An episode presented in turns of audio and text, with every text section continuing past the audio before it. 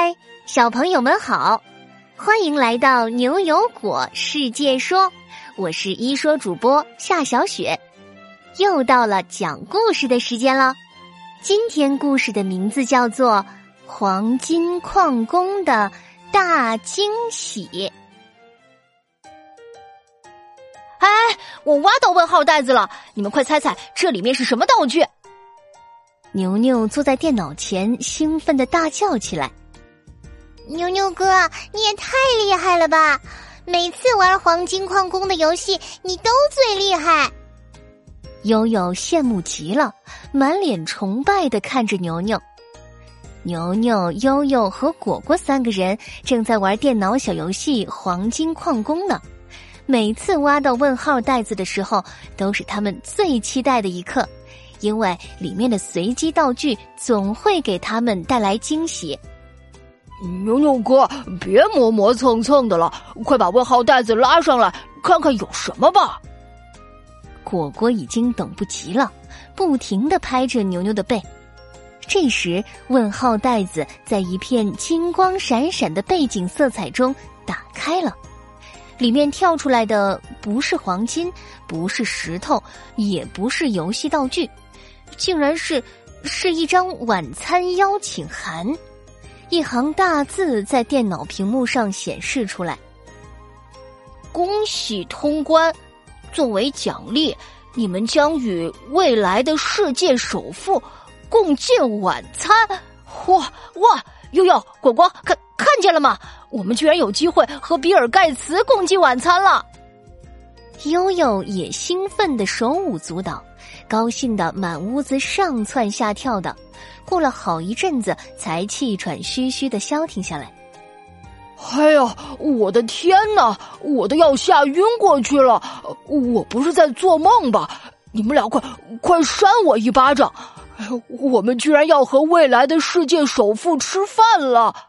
不过，牛牛哥，你怎么知道这个人就是比尔盖茨啊？难道你还有未卜先知的能力？牛牛还没来得及张嘴，悠悠就抢在他前面回答了：“要是我，我也猜是比尔盖茨啊！他可当了好多年的世界首富了。还是悠悠懂得多。果果你啊，多读书，多看报吧。世界首富都不认识。”没过几天。三个小家伙儿就按照约定来到了未来首富的家门前，却发现迎接他们的不是比尔盖茨，而是一位长相酷似光头强的大叔。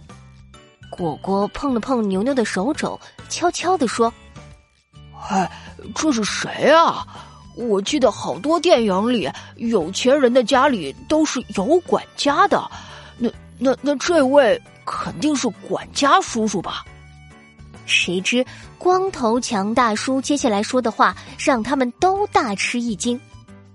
欢迎你们呀，小朋友！我是贝佐斯，是电子商务公司亚马逊的创始人和 CEO。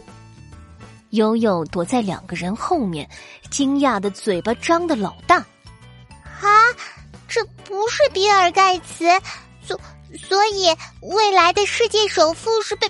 贝佐斯叔叔呀，呃，您好呀，贝佐斯先生，我是牛牛，后面是我的好朋友悠悠和果果，我们都以为未来的世界首富还会是比尔盖茨呢，所以，贝佐斯微笑着说：“哈哈，当然，现在的世界首富依然是比尔盖茨先生，但是我的财富已经非常接近他了。”所以有可能，有可能下一位世界首富就是我了，哈哈！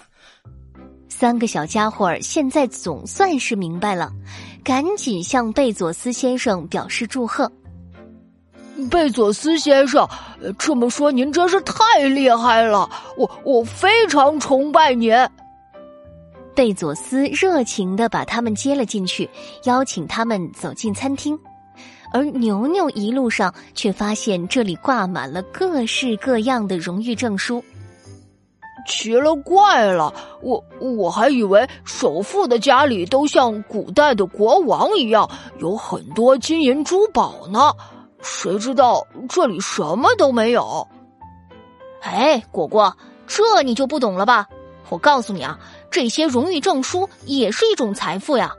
刚刚你也听到了，贝佐斯叔叔创办了亚马逊公司，可以说是一位商业世界的传奇人物呢。不仅如此，他还为社会做了很多贡献，像积极帮助人类探索外太空、为学校捐款、投身于慈善事业等等。原来牛牛说，贝佐斯叔叔呀，并不只是为了赚钱而赚钱，他有所成就后，从很多方面都在积极的回报我们的社会。听到牛牛哥的解释，果果和悠悠对贝佐斯叔叔更加崇敬了。原来贝佐斯叔叔是一个对社会那么有责任心的企业家，我们也要向他学习，继续好好努力。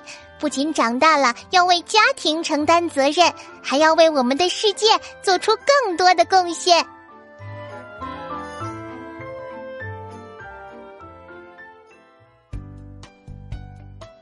好啦，黄金矿工的大惊喜这个故事就到这里。